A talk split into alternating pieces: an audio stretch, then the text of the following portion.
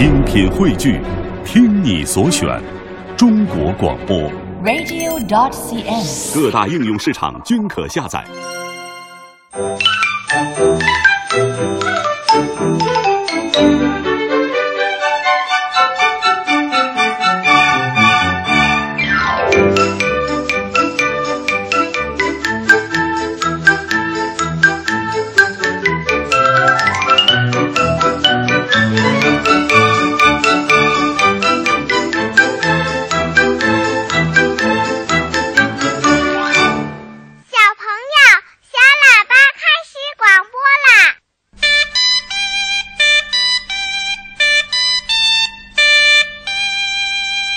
晚上好，亲爱的小朋友，欢迎收听小喇叭，我是春天姐姐。本周一，也就是十月十三号，是中国少年先锋队建队六十五周年纪念日。春天姐姐参加了由全国少工委主办、北京市少工委、中国青少年发展服务中心承办的“红领巾相约中国梦”中国少年先锋队鼓号队交流展示活动。团中央书记处书记、全国少工委主任罗梅阿姨与少先队员们一起参加了活动。希望你们在队歌声中成长，号角在你们手中举起，象征着你们集体的冲锋。祝全国的少先队小朋友们建队节快乐！祝你们的活动圆满成功！交流展示活动的现场洋溢着快乐的节日氛围。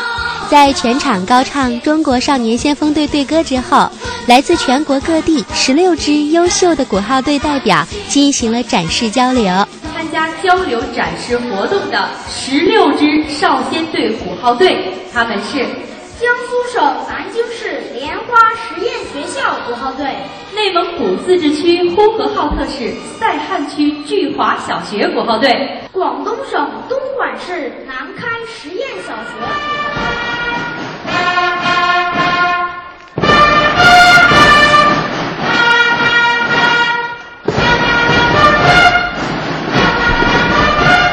在活动现场，春天姐姐采访了北京市第二实验小学广外分校鼓号队的同学。大家好，我们是来自北京市西城区实验二小广外分校的鼓号队，今天能够来到这里展示自己的风采，我们很高兴。嗯，我们演奏的曲目是《雏鹰之歌》，还有《小号手之歌》等曲目。来到这里能见到那么多的鼓号队队员们，嗯，我们很激动，很紧张。我们希望能够展示出自己最好的风采，嗯，也希望别的鼓号队能取得好成绩。队员们通过精彩的鼓号演奏和队列表演，体现了当代少先队员健康向上的精神风貌，表达了立志向、有梦想、爱学习、爱劳动、爱祖国的成长愿望。各支队伍将少先队员自主实践活动特色与鼓号艺术充分结合，展示了少先队组织教育的魅力。通过交流展示，各支队伍分别获得了最佳鼓号队奖、最佳演奏奖。最佳队列奖和最佳精神风貌奖。好啦，中国少年先锋队鼓号队交流展示活动，春天姐姐就先为你介绍到这儿。下面是小金豆的出场时间，咱们来听小朋友们表演节目。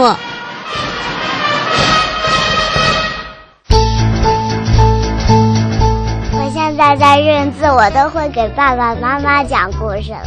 灰太狼，我一定还会回来的，总不会好。司马光咬着小嘴唇儿，睁着大眼睛，眉毛皱了起来。一块糖，一块糖就甭要了。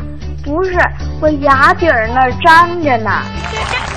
亲爱的小朋友，这些可都是我们小喇叭的小金豆子，个个讲起故事都很出色。今天该谁出场了？春天姐姐，我来了！小喇叭故事屋开门吧！好吧，那小金豆的出场时间开始了。今晚第一个出场讲故事的小朋友是小喇叭节目的忠实小听众，福州的航航小朋友。他明年就要上小学了，天天等在收音机旁，想听到自己的声音。下面春天姐姐就请航航来介绍一下自己，给大家讲个故事。我是福州市新辉幼儿园中二班的赵小航，我今年六岁了。我现在要给全国的小朋友讲一个故事，故事的名字叫《动物王国的美容风波》。人爱美，动物们也爱美。这不，兔小姐在森林里开了一家美容院，门口还贴出足够吸引人的广告。动物们看了，怦然心动。刺猬先生第一个赶来了。他迫不及待地对兔小姐说：“请帮我拔掉身上的刺。”“没问题，包在我身上。”兔小姐让刺猬先生坐在椅子上。兔小姐拿出了剪刀、锉刀、画笔、颜料，先把刺猬身上的刺剪掉，然后再用锉刀把刺猬先生的背磨光滑，就就开始画图案了。兔小姐在刺猬先生的背上画出各种各样五颜六色的纹路和花草。松鼠剪尾记，刺猬先生的美肤成功啦！这个消息一传十，十传百，很快森林里的动物都听说了。消息传到了松鼠的耳朵里，松鼠小姐觉得尾巴太大，很笨重。她迫不及待地来到兔小姐的美容院，毫不犹豫地要求剪尾巴。兔小姐先用剪刀把松鼠小姐的尾巴剪细，再把它的尾巴烫得卷卷的。最后，兔小姐把它的尾巴弄得很光滑。露西尾巴后的松鼠小姐简直是心花怒放。三小猫剪须记，兔小姐的美容院。生意更红火了，猫小姐当然不会落伍啦。她迫不及待地对兔小姐说：“请帮我把脸上的胡须剪掉。”兔小姐说：“没问题，包在我身上。”兔小姐让小猫躺在床上，拿出剪刀把小猫的胡子剪掉。小猫害怕极了，可小猫忍住了，因为这样可以变漂亮。几分钟过去了，小猫一看，啊，自己变得这么漂亮。心里高兴极了，小猫对兔小姐说：“谢谢你，兔小姐。”小猫得意洋洋地走出了美容院。自从美容后，刺猬先生、松鼠小姐、小猫小姐心里充满了快乐。他们整天在外面走啊走，夸悦自己的美貌。可是好景不长，先说刺猬先生吧。有一天，他在河边散步，突然。样子十分吓人的蛇向刺猬先生爬了过来，刺猬先生就想向蛇刺过去，但怎么刺那条蛇也没反应，因为刺是从刺猬先生的皮肤里长出来的。现在刺被拔了，所以刺猬先生只好落荒而逃。松鼠小姐也一样，有一天，她从树上掉下来。由于尾巴的毛被剪掉了，不能把尾巴当降落伞用了，重重的摔在地上，摔伤了腿。还有一次是个很冷的冬天，它本来要把尾巴当被子的，结果它的尾巴太细，又没有了毛，把它冻病了。最后是小猫小姐，小猫看见一只老鼠，就想去抓它，可老鼠跑进了洞里。小猫跟着来到老鼠的家门口，由于没有了胡须量老鼠的洞口的尺寸，小猫把头伸进去，可身子却紧紧地卡在洞口。还好在主人的帮助下，好不容易才拔了出来。他们都后悔不已。刺猬先生火冒三丈的去找兔小姐，松鼠小姐和猫小姐哭哭啼啼的去找兔小姐，可是。他们来到了美容院，却找不到她。原来兔小姐早就听到了风声，两脚抹油，丢之大吉，已经跑得无影无踪了。谢谢大家。嗯，故事讲的真好听。春天姐姐祝福航航小朋友健康快乐的成长。等你学了新故事，再来小喇叭做客，祝你开心。好，下面春天姐姐再请出一个小金豆，他是来自重庆三色幼儿园的赵特小朋友。春天姐姐、正金姐姐、博士爷爷，你们好，我叫赵特，是来自重庆三色幼儿园的小朋友。我今年五岁，我要给大家讲一个故事，故事的名字叫。超级巧克力先生，一位巧克力先生，他在世界里觉得自己是最有名的巧克力。他拿了一把手枪挂在腰上，就高高兴兴的出门了。他觉得呀，自己腰上挂了手枪的才是最棒的巧克力先生。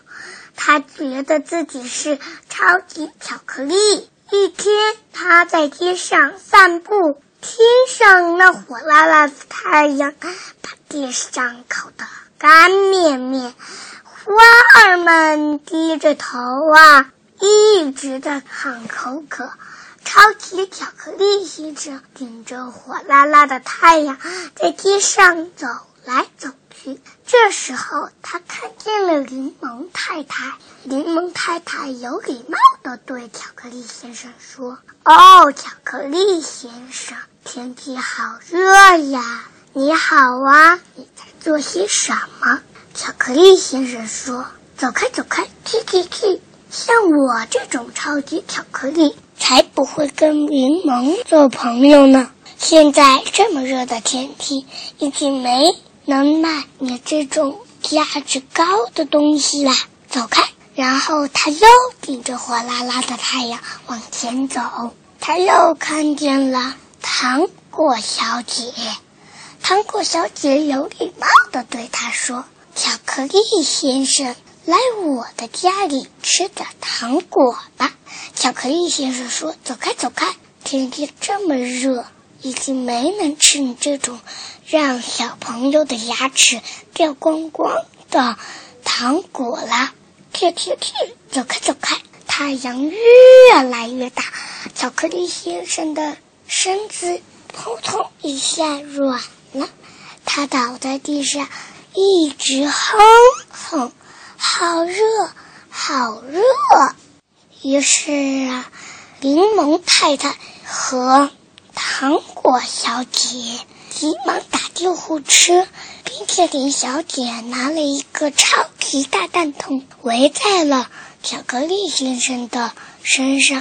巧克力先生醒了过来，这时候他才知道，世界上没有什么东西是最厉害的。谢谢赵特来参加节目。故事讲得很不错，我祝你更聪明、更快乐。好啦，听广播的小朋友，今天的小金豆栏目就播到这儿了。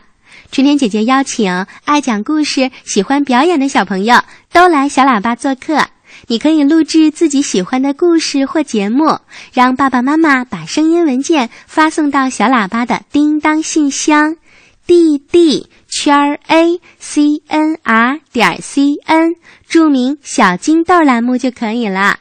录音里要有自我介绍，再录一个两三分钟左右的小故事。春天姐姐期待可以听到更多小朋友的可爱声音。好啦，下面的时间就是睡前童话了。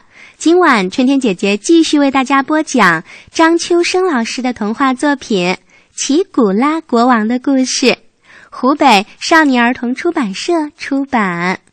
好听的故事听不够，好听的故事听不完。小喇叭最会讲故事，动听的故事堆成山。小喇叭好听的不得了。爸爸讲故事时间。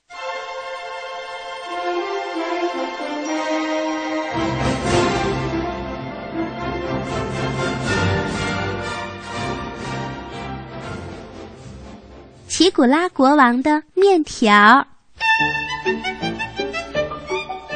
奇古拉国王时常向宫廷大臣和奶妈提各种各样奇怪的要求。一天早上，宫廷大臣来问国王：“陛下，今天的午餐用什么？”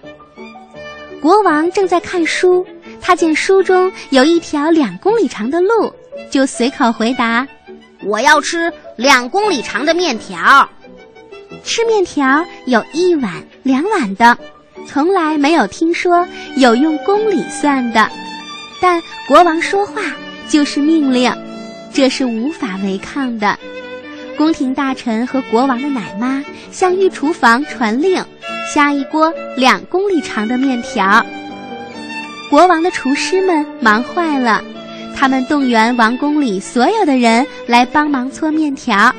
一边搓，一边还用尺子量，花了整整一个上午才搓出一根两公里长的面条。厨师们找来一口最大的铁锅，才把两公里长的面条煮熟。没有那么大的碗，只好把面条盛在一只大水缸里。奇古拉国王怎么吃两公里长的面条呢？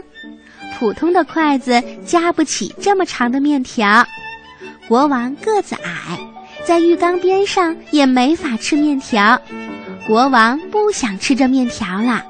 奶妈说：“不行，一个国王应该说话算数，你一定得吃下这面条。”国王从小就听奶妈的话，他只好吃面条。卫士长想出一个好办法。他让国王坐在王宫的塔楼顶上，然后把面条的一头送到国王嘴边。国王开始吃面条。奇古拉国王坐在塔楼上吃面条的消息传遍了王国的每个角落，老百姓都来看国王吃面条。国王从中午一直吃到晚上，从晚上又吃到早上。看国王吃面条的，不但有王国的老百姓，还有天上飘过的云彩，还有眨着眼睛的星星，还有王宫前面高高大大的枫杨树，还有枫杨树上的一对乌鸦。一只乌鸦看着奇古拉国王吃了三天三夜才把面条吃完，他笑着对另一只乌鸦说。奇古拉国王今后再也不会提稀奇古怪的要求啦。奇古拉国王打着饱嗝说：“是的再也不会了。”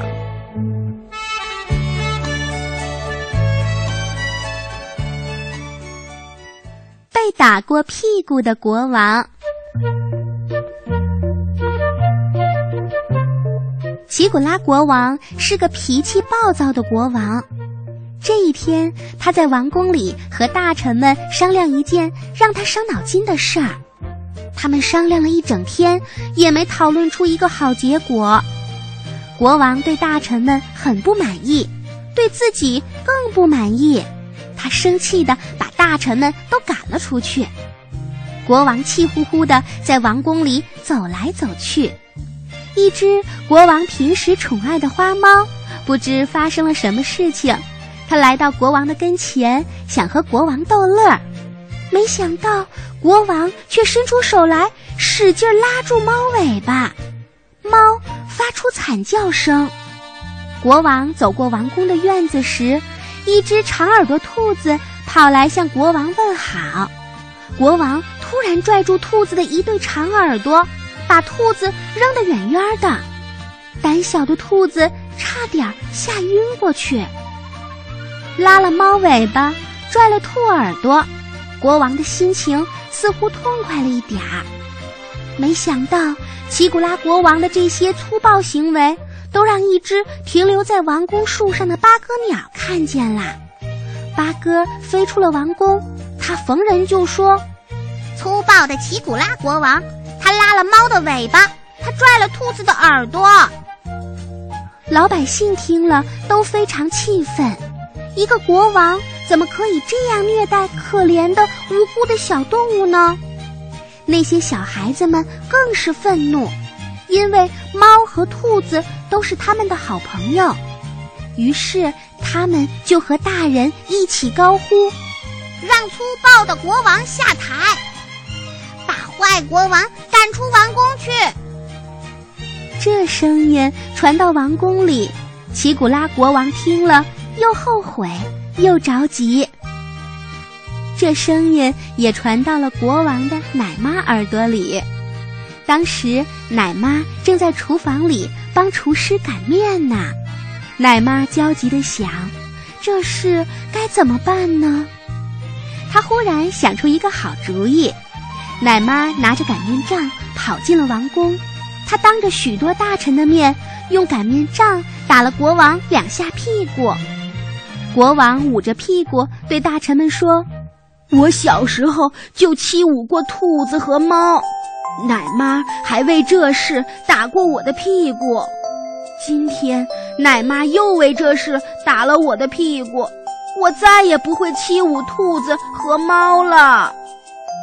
这时，那只八哥鸟正停在王宫窗外的大树上，这一切它都看到了。八哥鸟拍拍翅膀飞了出去，它对见到的每一个人说：“奶妈。”打了奇古拉国王的屁股，国王再也不会欺侮猫和小兔。老百姓和孩子们一听都乐了。老百姓说：“国王挺尊敬他的奶妈，是个敬重老人的好国王。”孩子们说：“我们要像国王一样改正自己的错误，不要等爸爸妈妈打屁股。”因为我们有一个被打过屁股的国王。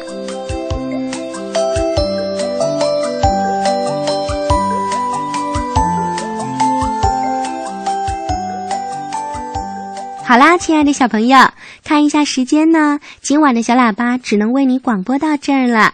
奇古拉国王的故事还没有讲完呢，本周六的抱抱熊故事时间里，春天姐姐继续讲给你听。好啦，小朋友，我祝你晚安，睡个好觉哟。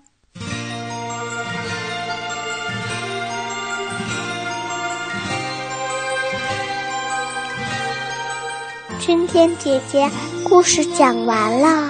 嗯，讲完了，要睡觉觉啦。要睡觉啦。明天还有故事听吗？当然有呀。嗯，那再见啦。宝宝，晚安啦！春天姐姐晚安，小朋友们晚安。